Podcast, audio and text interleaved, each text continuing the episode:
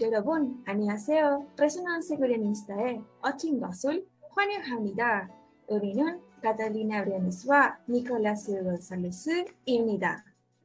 Hola a todos y a todas. Soy Nicolás González y junto a Catalina Briones les damos la más cordial de las bienvenidas a Resonancia Coreanista. Este podcast es un espacio para quienes buscan conocer más de la península coreana. Bienvenidos a un nuevo episodio de Resonancia Coreanista, el cual ahondará en los diversos programas que existen para estudiantes, ya sea de pregrado o de posgrado, que quieran profundizar en sus estudios con respecto a Corea, ya sea en Chile con la beca del único magíster en estudios coreanos en Latinoamérica o en alguna universidad de Corea del Sur. Como indicamos en el capítulo anterior, ya estuvo abierto el proceso de postulación para la beca de magíster en estudios coreanos de la Universidad Central de Chile el cual puede cubrir desde un 52 hasta un 100% del arancel. Esto debido a que es financiado por, la, por el Korean Studies Promotion Service del Ministerio de Educación de Corea del Sur y la Academy of Korean Studies. Esperemos que prontamente les den los resultados y con Catalina le deseamos el mejor de los éxitos a quienes se aventuraron en esta aventura de los estudios coreanos. Sin embargo, aquella beca no es la única a la cual vamos a hacer mención, ya que también hay otras becas que les van a permitir aproximarse a lo que es Corea del Sur, como por ejemplo la beca KGSP, Korean Government Scholarship Program, que es eh, la del gobierno surcoreano, eh, y la beca KLT, Korean Foundation for Korean Language Training, que es de la Korean Foundation, y la beca KSIF, que es por la fundación del Instituto Rey Sejong. Pero para hablar de estos temas, no lo haremos solo con Catalina, sino que hemos invitado a tres estudiantes del Magíster en Estudios Coreanos y que cuentan con un montón de conocimientos sobre las becas que hablaremos el día de hoy. Es por eso que hoy contamos con la compañía de Arlette Reyes, quien es abogada especialista en derechos humanos, y además contamos con la compañía de Florencia Correa y con Valentina Figueroa, ambas licenciadas en literatura. Así que desde ya les doy las gracias y, y bueno, la bienvenida también y nuevamente les reitero el agradecimiento por vuestra disposición de estar este día con Catalina y conmigo. muchas, gracias por la invitación. Gracias. muchas gracias. gracias a ustedes. Bueno, eh, para comenzar, me gustaría hacerle unas preguntas más general, ya sea para conocer un poco más de su vínculo con Corea y es por eso que me gustaría consultarles cómo fue que surge su interés por los estudios coreanos y cómo llegan a este magíster, qué las trae hasta acá. Y también cómo piensan compatibilizar este con sus especialidades de pregrado. Si quieren, me puede responder primero Arlet, por favor. Eh, sí, bueno, yo llegué eh, al magíster buscando acercarme un poco más a Asia Em, y vi que, claro, en Chile no hay mucha em, oferta programática de este tipo, entonces me, me, llamó la atención de inmediato la malla y empecé a investigar cómo, em, cómo poder participar. Y luego, bueno, se dio el tema de la beca y aquí estoy eh, ya casi un año estudiando en Magister en Estudios Coreanos. Muchas gracias, Arlet creo que todos llegamos con el interés de Asia y llegamos a este magíster para aprender un poquito más de los estudios coreanos. Bueno, ahora si me puede contar un poquito de su experiencia, Florencia, por favor. Bueno, la verdad es que cuando yo estaba estudiando literatura, en medio de esos años, empezó a crecer mi interés por el K-pop y la cultura pop coreana en general, como los dramas, etc. Y a través de eso eh, como que empecé a acercarme más a la cultura y mi interés empezó como a, agarrar vuelo. Y fue cuando pude hacer un intercambio, como contaba en otro podcast de, de, em, de, esto, de, este, de, estos podcasts, eh, en Corea, de un mes. Y ahí fue como, oh, necesito dedicarme a esto y, y, convalidarlo también con mis propios estudios de literatura. Y ahí me fui dando cuenta que la literatura coreana no, eh, no está para nada estudiada en Chile y hay muy poco así en comparación con otras, por ejemplo, como la japonesa traducida. Entonces dije que me, me, gustaría acercarme a, me dije a mí misma que me gustaría acercarme al mundo de la literatura coreana, pero para eso necesitaba también, obviamente, que eh, conocer en profundidad la cultura coreana. Eh, por lo que apareció en mi radar, tal vez por redes sociales, no me acuerdo muy bien, el magíster, y lo encontré como una muy buena oportunidad para, para empezar el camino que quería y que también con el tiempo me he dado cuenta que tiene que ver más con la traducción de literatura eh, y el poder acercar la literatura coreana a Latinoamérica y la literatura latinoamericana a Corea. Entonces, así fue como llegué al, al magíster. Muchas gracias, Florencia. Súper interesante tu punto de vista desde la literatura. Creo que en Chile no, no, y bueno, en Latinoamérica no hay mucho sobre literatura coreana y ojalá tú puedas hacer los primeros acercamientos. y bueno, eh, ahora Valentina, por favor, si nos puedes contar un poquito cómo surge tu interés por los estudios coreanos y eh, cómo llegas a este magíster y también cómo piensas compatibilizar eh, tus especialidades de pregrado, por favor. Gracias por la invitación. Bueno, mi inicio o el inicio de mi interés por los estudios coreanos eh, creo que comenzó con un viaje que, yo hice a, Corea hace unos años atrás. Em, yo me fui de intercambio a Japón y antes de devolverme a Chile pasé a, Corea del Sur eh, a, conocer. Y cuando volví dije, oh, tengo que, tengo que averiguar más sobre, sobre este país, sobre esta cultura. Igual estaba, tenía mi acercamiento al K-pop y a los K-dramas también, eh, pero no, no así como a la cultura o a la historia o a la literatura, que, es mi área. Eh, cuando llegué, eh, tomé un curso de la Korea Foundation y también me inscribí en el, en el Instituto Rey Sejong. Y así fue como yo me enteré sobre el magíster en, en estudios coreanos, pero no sabía de la existencia de la beca. Yo me enteré de la beca ya casi al final del proceso de, postulación. Entonces fue una instancia súper caótica para mí porque hice todo súper apurada. Eh, y, cómo lo, y cómo pienso compatibilizar los estudios coreanos con mis estudios. Eh, un primer acercamiento, eh, que es lo que estoy planeando hacer ahora en mi propuesta de, de tesis, sería en la adquisición de segundas lenguas. Entonces, por ese lado, como que me gustaría investigar un poco eh, qué pasa con la transferencia pragmática que está vinculada a los conocimientos culturales de la lengua meta. Bueno, gracias Valentina por, contarnos tu experiencia y quisiera tomar de esto, de esto último que tú comentabas. Tú nos, tú nos dices que ha sido una experiencia súper linda. Y en base a eso, en este año que ustedes ya llevan como estudiantes del magíster, quisiera preguntarles cuáles eran las expectativas que tenían en un inicio con este programa y si se cumplieron o no en este año que ya llevan. Y bueno, además preguntarles qué opinan de esta lógica de estudiar Corea desde América Latina. Sí, bueno, yo como entré al magíster como por, eh, como por un acto así de mera curiosidad, más que nada, eh, yo esperaba sorprenderme, como sorprenderme y darme cuenta de, mi propia, no sé, ignorancia sobre algunos temas. Y, eso ha pasado, como siento que los estudios coreanos me motivan y eh, me motivan como a escribir sobre temas en los que ya trabajaba desde antes, desde otra perspectiva y con otro enfoque. Em, y eso me, ha gustado demasiado, como que me, mantiene muy motivada los diferentes temas que, vamos tratando en los cursos, también aprender el idioma, que, ha sido súper difícil, pero, pero me, gusta harto. Em, y, como sobre estudiar a Corea o a las Coreas desde Latinoamérica, yo creo que es, un, un, un match perfecto porque eh, nosotros lo vemos justamente desde una perspectiva no eurocéntrica. Y eso hace que, sin duda, em, lo que podamos decir sobre Corea desde nuestras áreas de especialización eh, tenga este enfoque un poco más crítico, como escribir desde las periferias o del sur global, eh, le agrega em, algo, como algo valioso a nuestra investigación.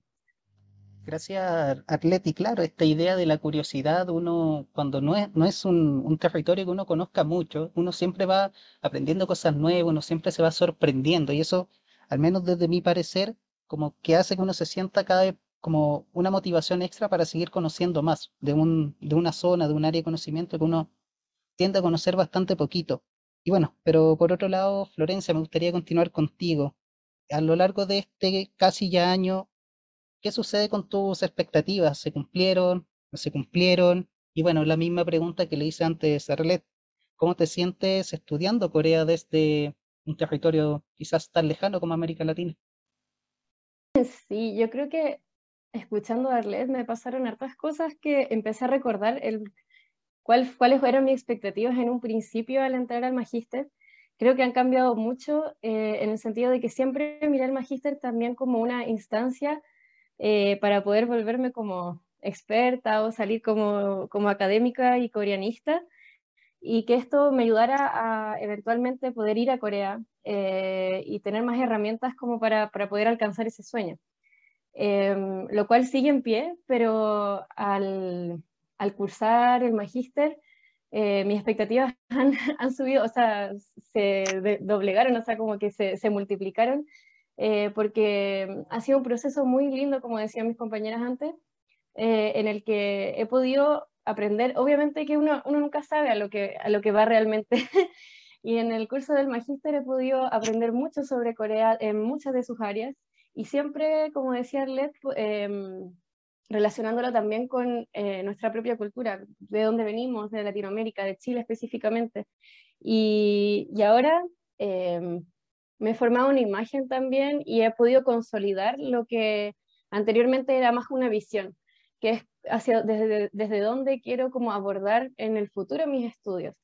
Y creo que también el, eh, el aporte del idioma a través del magíster, bueno, y a través del Instituto, Instituto Rey Sejong, eh, ha sido muy grande y creo que ha sido una de las de los mayores como eh, motivaciones para, para mí desde el área del lenguaje y de la literatura. Eh, creo que el estudio del, del, coreano que entrega y las clases de coreano que entrega el magíster han sido una instancia súper como rica, no solamente en conocimiento, sino en poder compartir. Y eso también se lleva a todos los otros cursos, como a través del poder compartir con compañeros con, de distintas áreas, también de distintas disciplinas, eh, he aprendido mucho más de lo que esperé. Entonces, eso, eso en, en síntesis. Ok, Florencia, gracias por tu aporte. Y, de, Valentina, te quisiera preguntar, eh, tomando las palabras que dijo Florencia, eh, ya a lo largo de todos estos meses, ¿has sentido que tus expectativas cambien, que aumenten? Bueno, ha sido como un proceso de constante redescubrimiento. Eh, al igual que Florencia y Arlet, yo entré como, claro, tratando de, encontrar eh, lo que no sabía, dejar de estar en la superficie y profundizarme en este tema que, a todos nos, interesa tanto. pero claro, a lo largo fui, fui descubriendo más que, que solamente esta, esta profundidad que, si nos ponemos a pensar se convierte nuevamente en diferentes superficies, al final, ¿qué, qué es lo realmente profundo? Entonces, no solamente consta del conocimiento que podamos desconocer y que vamos adquiriendo, sino también de la mirada y la perspectiva eh, que los profesores y el magíster en sí no, nos pueden aportar. Siento que en las clases no es solamente eh, la exposición de un tema nuevo, sino que también cómo se valora las opiniones de cada uno de los estudiantes y desde sus diferentes disciplinas. Eh, siento que eso ha hecho que las expectativas eh, hayan sido, no sé si reemplazadas o satisfechas, pero como que te entrega una nueva visión.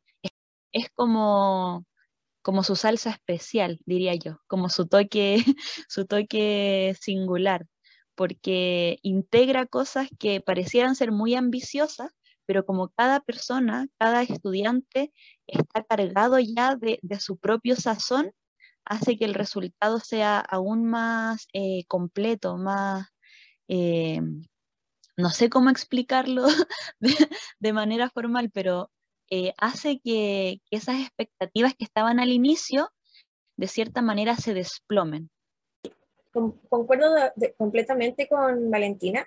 Creo que podemos estar de acuerdo que entrar al magíster de estudios coreanos ha sido una experiencia totalmente interesante. Quizá muchos partimos con una imagen más apegada a la cultura pop de Corea y a través de los estudios coreanos el enfoque ha cambiado a uno mucho más académico, eh, llamándonos la atención áreas mucho más quizás profundas, más propias y más reales de lo que es Corea del Sur en la actualidad. Y bueno, para continuar, me gustaría invitarlas a pasar a una nueva sección, a hablar sobre las becas del extranjero, que es algo que nos llama la atención tanto a nosotros como a nuestros oyentes, en especial porque las tres tuvieron la oportunidad de vivir y estudiar fuera de Chile.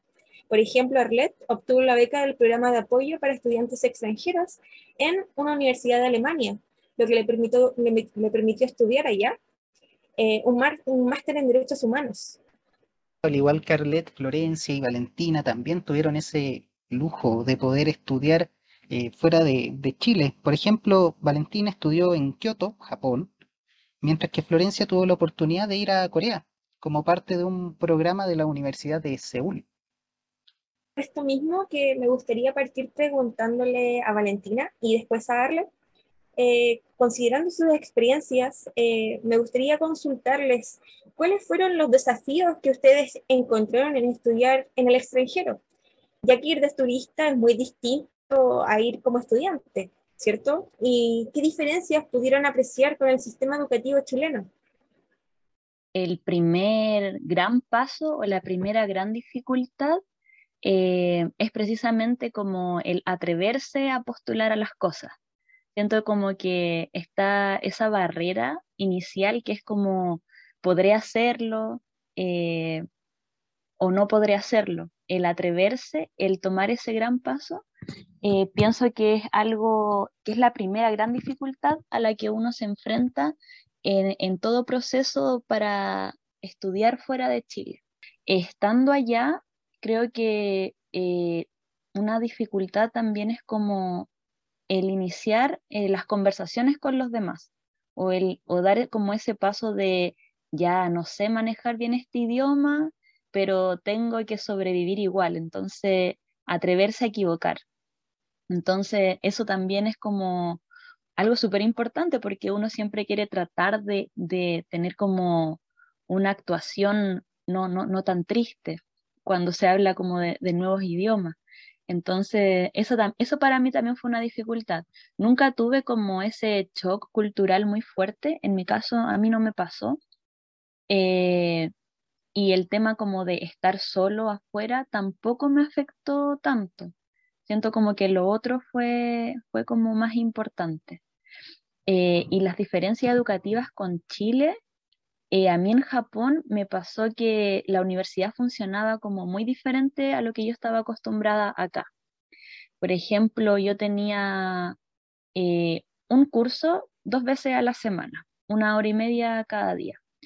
Y allá era una hora y media una vez a la semana, pero era el doble de cursos. Y eso a mí como que me descolocaba un poco, era como oh, una vez a la semana, pero, pero ¿qué voy a profundizar una vez a la semana? Eh, las pruebas igual estaban diseñadas como más para memorizar contenido. Yo creo que era igual porque era un programa para alumnos de intercambio. Muy interesante tu experiencia, Valentina. Igual yo creo que irse de intercambio no es menos. Me imagino que al adaptarse igual a una nueva cultura y a un nuevo sistema educativo y, también por las barreras idiomáticas, me imagino que igual es, es bastante complicado y no sé si la palabra es shock cultural, pero me imagino que eh, el asimilar esto igual debe quizás costar un poco de tiempo el adaptarse.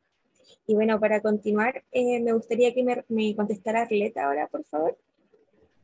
Eh, sí, bueno, yo en verdad he tenido como las dos experiencias, porque mm, al principio yo estaba estudiando acá un magíster en, en la UMCE, en educación, eh, porque quería dedicarme al tema de educación superior. Y en ese contexto eh, gané una primera beca para ir tres meses a estudiar alemán en Alemania. Eh, y la segunda, la segunda oportunidad es lo que, lo que comentaba Catalina, en, en el que me gané una beca para estudiar un máster. Em, el máster duró un año y medio y esa experiencia también fue distinta.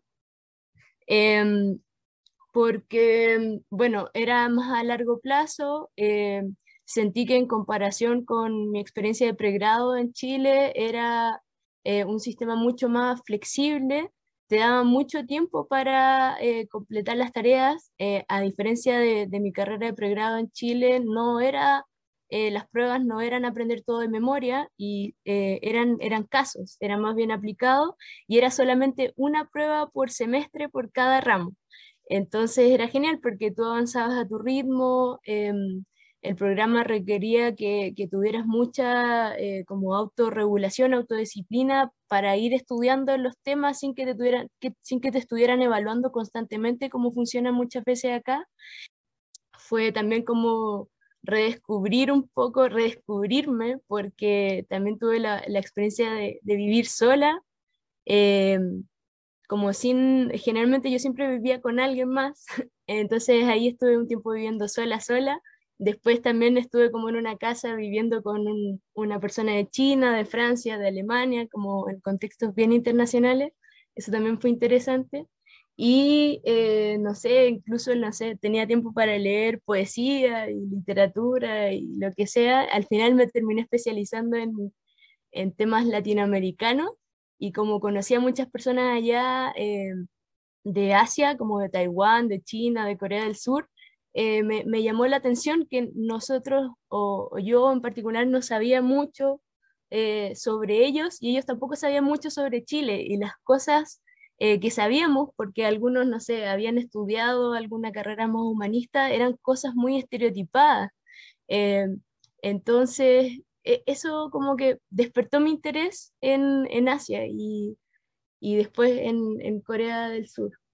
Eso diría yo. Gracias, por este último comentario y también gracias a Valentina por, lo, por estos dos comentarios que nos dieron. Y bueno, obviamente no queremos dejar fuera a Florencia y la dejamos para el final porque quisiera puntualizar un poquito más en tu caso porque tu experiencia eh, estudiando afuera se relaciona mucho con, con lo que estamos estudiando ahora, que es este magíster en estudios coreanos. Lo digo porque, como ya se mencionó, tú tuviste la oportunidad de, de estudiar y vivir un tiempito en Corea del Sur. Entonces, en base a ello, te quisiera preguntar cómo fue tu experiencia viviendo en ese país y, y bueno, también como qué rescatarías de la educación surcoreana, que a veces se, se cuestiona mucho. Mi experiencia fue intensa, muy intensa. Estuve un mes y medio en Corea del Sur, pero el programa al que fui de la Universidad de Seúl eh, duraba un mes. Entonces en un mes intenté vivir lo máximo posible todo lo que pudiese y experimentar, etc. Y lo importante y lo que quería, quería rescatar de esto es que gracias al programa al que fui, pude experimentar y vivir mucho de la cultura coreana en sí, porque el programa al que atendí eh, estaba pensado para extranjeros, pero era un programa de verano. Y como programa de verano era un programa em, que se destaca por su intensidad, pero también por su como soltura en, en varios términos. O sea, eh, gracias al programa, por ejemplo, pude viajar a, a Jeju, a Chuncheon, a Jeonju y, y, bueno, y a lugares eh, dentro de Seúl también. Entonces, eh, fue como una inmersión en eh, Corea, como si no hubiese un mañana, ¿sí? recorrer mucho, comer muchos tipos de comida, y al mismo tiempo vivir una experiencia universitaria, porque yo me quedaba dentro de los dormitorios de la universidad, eh, tenía que ir a clases todos los días, por eso era intensivo, y junto a eso también existían eh, actividades como extraprogramáticas donde eh, podíamos viajar y, conocer más a, partir de eso. Pero, por ejemplo, fue una muy buena experiencia porque la universidad nos tenía preparados padrinos o madrinas que eran coreanos, personas coreanas que se hacían voluntariado para acogernos a los extranjeros. Entonces, eh, uno, o sea, yo llegué y ya tenía una, una madrina Suan, que fue mi amiga, mi primera amiga allá y, y que me recibió muy bien, que, que, ah, como que atendió cualquier cosa que yo necesitara. Y a través de eso, de poder como compartir con personas eh, coreanas que estaban como que su función también era el poder como eh, guiarnos en, este país nuevo el que estábamos visitando, la experiencia también fue muy buena y muy provechosa. Y, y bueno, con respecto a la educación, que también se, relaciona mucho con mi experiencia, porque como, como, que siento que fue tan intensa y, y todo está relacionado con, eh, o sea, como una cosa estaba relacionada con la otra, eh, los cursos que tomé allá eran más bien como cursos que yo después iba a poder convalidar en la universidad en Chile, que, eran, que se consideraban como electivos. Entonces, eh, la cualidad de los cursos era que eran, em, se podría decir, no sé si relajados es la palabra, sino como muy dinámicos, eso. Por ejemplo, tomé coreano básico, un intensivo de coreano básico, y de verdad ha sido de las mejores clases de coreano que he tenido porque la profesora eh, tenía, era coreana y tenía em, formas de enseñanza, métodos, dinámicas que hacían la clase muy entretenida, como que eh, había juegos, bueno, era presencial además, entonces teníamos juegos, em, había momentos donde la clase era más expositiva, pero siempre estábamos moviéndonos. También tomé un curso de cultura y sociedad coreana en el que hicimos una pasada eh, por cultura y por historia y por sociedad que, mm, que también estaba lleno de, como de dinámicas y métodos diferentes. Por ejemplo, el profesor nos llevó a, a un programa de, de, o sea, un canal de televisión, la KBS, pudimos también, eh, bueno, probar distintas comidas, también eh, vimos videos sobre historia coreana, etc. Entonces, eh, para mí fue como una experiencia muy entretenida. Y aparte de eso, tuvimos como un curso que era el curso de los viajes. O sea, a través de los viajes nosotros después tuvimos que hacer ensayos eh, sobre qué aprendíamos en los viajes. En los viajes, por ejemplo, pudimos, no sé, yo, yo aprendí a hacer hanja, eh, papel coreano, fuimos a una, isla que es como una isla mm, que se conoce por literatura, por sus libros y porque es una isla donde muchas personas van a tener citas como románticas, donde se han grabado muchos dramas. Fuimos a, ciudades como a ciudades tradicionales donde había muchos templos, eh, visitamos templos budistas, etc. Entonces fue una experiencia en, en, acción, se podría decir, en clases, pero también eh, a través de la práctica, así como de la acción misma. Muchas gracias, Florencia. Me imagino que quizá este programa te sirvió como una especie de base o de trampolín para poder seguir con, con los estudios coreanos, quizás de una forma más académica, más, más profesional. Y, y, claro, tuviste esta experiencia en Corea del Sur que te ayudó, te, ayudó a acercarte más a, a, a lo que es eh, los estudios coreanos. Y bueno, para continuar con respecto a las becas, eh, llegamos a la parte quizás más importante o más interesante para nuestros eh, oyentes y para nosotros también.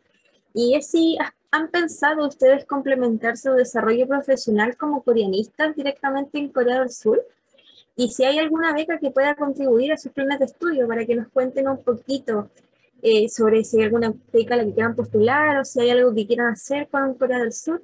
Puede partir contándome Florencia, después Valentina y después Arlette. Ya. bueno, la verdad es que igual ha sido un tema un poco abrumador para mí, el tema de las becas, porque creo que muchos, muchas, muchas soñamos con poder ganarnos una beca para irnos a, estudiar afuera.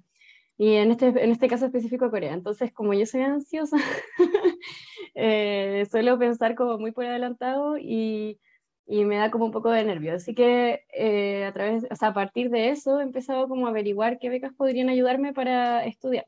Y como les comentaba yo, te, o sea, como les comentaba antes, eh, me gustaría ir a Corea a estudiar, sobre todo después de hacer este magíster, sobre todo el idioma, eh, para poder avanzar y, luego especializarme en la traducción, en la traducción literaria específicamente, ya que para mí el lenguaje, la lengua, eh, expresa mucho. Las distintas lenguas se expresan de maneras diferentes y también comunican mucho sobre la misma cultura o el lugar donde se habla y se interactúa a través de esa lengua. Entonces, eh, a mí que me gusta la literatura y todo lo que tiene que ver con, eh, con la creación literaria, em, que se basa en lenguaje, en juego de la lengua, en, millones de técnicas, de, de, formas, de dinámicas eh, en que la lengua se, em, expresa, se podría decir, el, el, idioma en sí eh, adquiere un valor muy importante, porque tal vez si, si siempre leo tal vez traducciones o, em, a través de terceros, eh, no voy a poder llegar eh, como de, de, manera propia a comprender em, de qué forma se expresa la literatura en Corea. Entonces, para eso necesito em, subir mi nivel de idioma a lo más avanzado posible Y he pensado en becas que me pueden ayudar a eso. Eh, por ejemplo, está la beca de, eh, hay una beca de Korea Foundation, que es para un programa de, de entrenamiento en lenguaje, eh, que dura, puede durar de seis meses a un año. También, bueno, están las becas del gobierno, que las que mencionabas, Cata, hace un rato, que te permiten ir a estudiar un magíster o doctorado a Corea del Sur. Y hay un año siempre de, eh, por lo que tengo entendido, de mm, como nivelación de la lengua.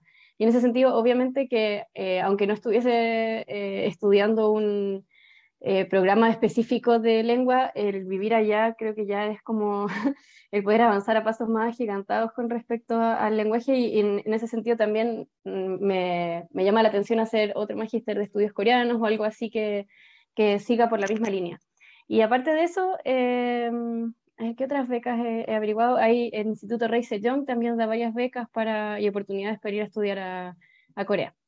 Em, pero eso eh, para mí igual sigue siendo un terreno eh, que no he descubierto bien. Yo creo que, ah, también me, me, me apareció la otra vez la beca de la AKS, de la, eh, no me acuerdo cuál, o sea, cuál es la definición de las siglas, pero también es un, una, una institución que da becas para ir a estudiar a Corea del Sur pero para mí es como un terreno, como les decía, un poco vertiginoso y estoy intentando como poder em, anotar o, buscar más información sobre estas becas porque hay muchas. Así que eso, de mi, por mi parte. Muchas gracias, Florencia. Eh, ciertamente, bueno, siempre tienen que buscar la cantidad de oportunidades que, que un país nos pueda ofrecer y siempre va, siempre va a haber una, una, una oportunidad para, para, irse y para poder enfocarse en lo que realmente uno quiere. Eh, bueno, si podemos continuar con Valentina. Eh, sí, eh, el tema de las becas es, es un proceso súper agotador también. hay que preparar los papeles con anticipación, ver las bases, qué es lo que se necesita, saber qué papeles se demoran más que otros, saber si las universidades te piden pruebas de idiomas anteriores a la postulación. Eh, entonces es bien complejo, cada, beca tiene como su, propia, su propia exigencia respecto a la documentación que, piden. Eh, yo he tenido la experiencia de postular a la beca de la Embajada de Corea. Eh, bueno, es una super beca. es bastante parecida a lo que cubre lo que antes hacía Becas Chile, antes de que el gobierno las sacara.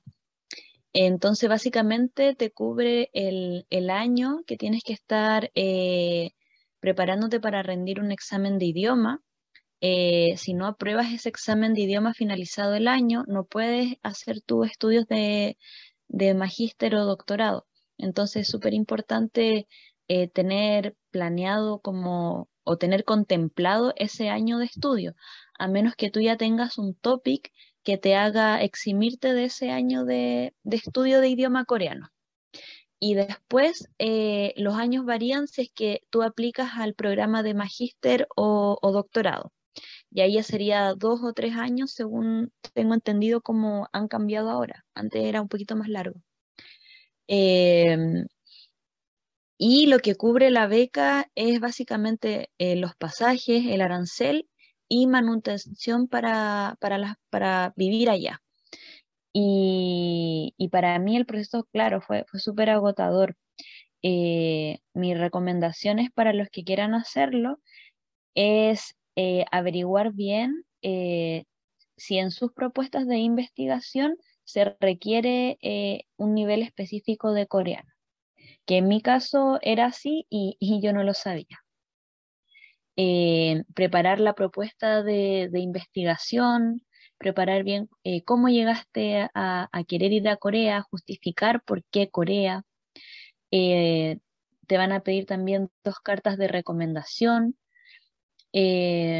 no te piden específicamente la prueba TOPIC, pero por ejemplo, si estudiaste humanidades o si tu propuesta de investigación está relacionada con el área de humanidades, sería bueno como eh, tener ya cierto nivel de, coreano, sobre todo porque tras la primera selección eh, te, mandan a una entrevista Y en esa entrevista como que tienes que defender tu propuesta y después de la entrevista entras como al proceso eh, de, de ver en qué universidad te aceptan.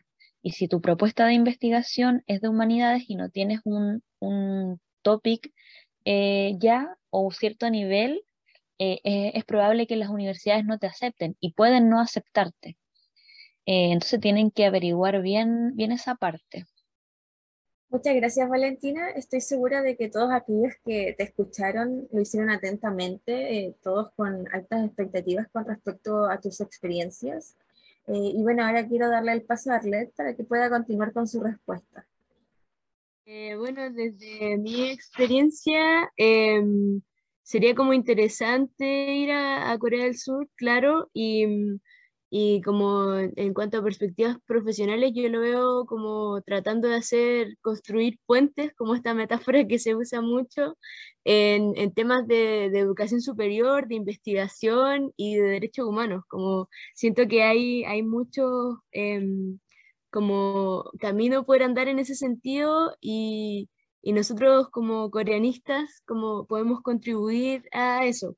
Y un, un dato interesante para las personas que nos escuchan, eh, Corea, en Corea del Sur varias de las becas eh, tienen como límite de edad eh, los 40 años para programas de postgrado. Entonces igual eso es, es, como distinto a países, por ejemplo, de Estados Unidos o de Europa, donde generalmente la, edad tope o límite para postular son 30 años. Em, entonces, yo siento que abre muchas posibilidades em, para, para un desarrollo profesional tanto en la academia como en, en otras áreas también. Em, y no sé, en, en, cuanto a las becas, yo creo que son las mismas que ya comentaban mis compañeras. Y, y los procesos, claro, los procesos de postulación son, son bastante largos, son bastante tediosos y además de lo que decía Valentina, yo creo que siempre es eh, súper importante saber bien las bases y tener como en mente que esto es como una especie de maratón o como algo a largo plazo, no es como que un día, no sé, uno se despierte y como, no sé, voy a postular una beca como que generalmente requiere preparación en cuanto a idioma, preparación en cuanto a experiencias, porque a veces necesitas eh, como perfilar tu, tu, tu, carrera o tus estudios hacia eh, Corea del Sur o el país que quieras postular. Y sin esa experiencia previa, no, ellos no, no van a creer que es realmente lo que quieres.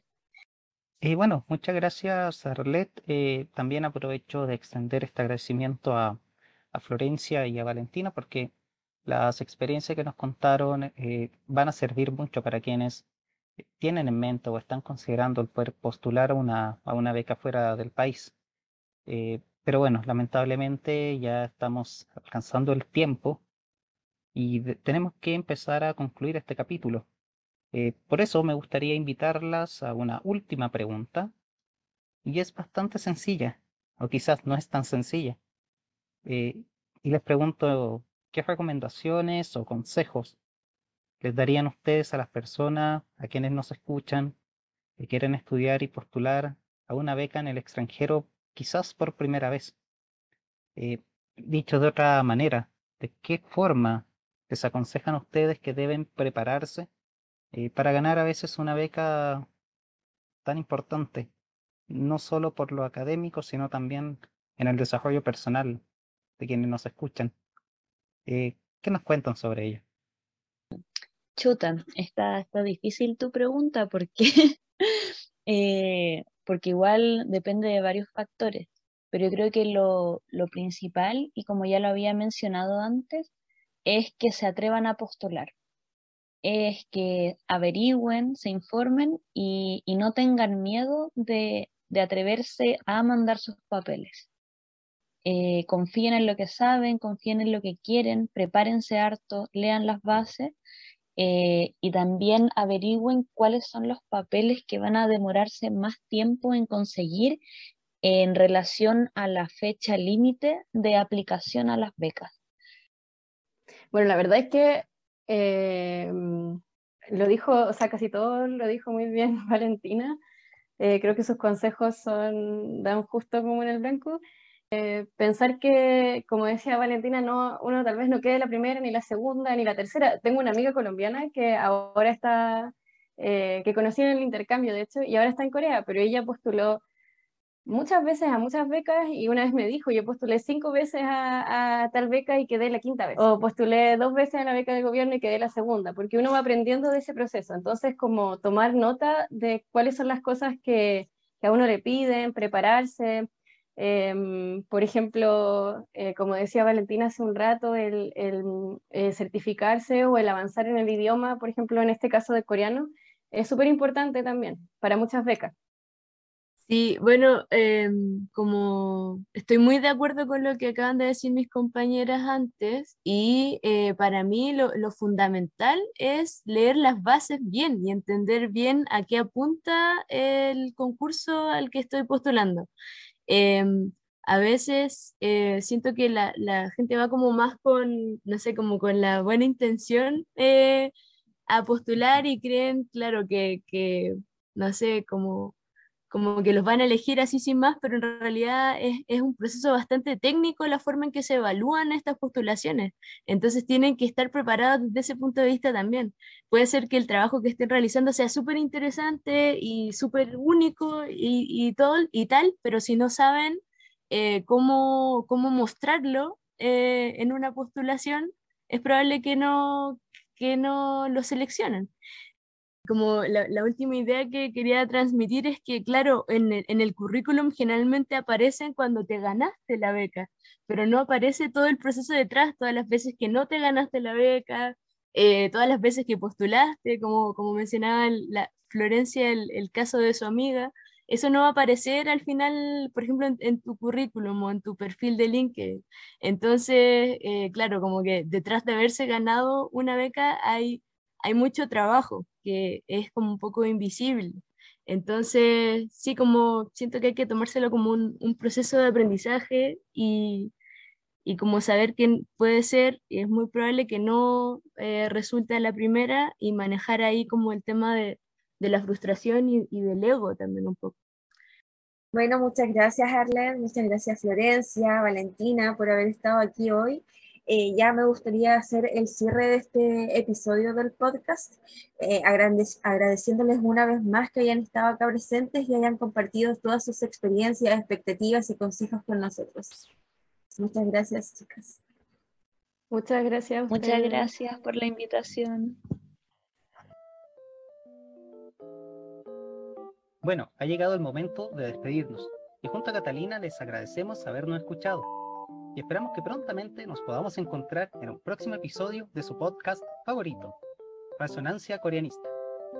여러분, 안녕히 계세요.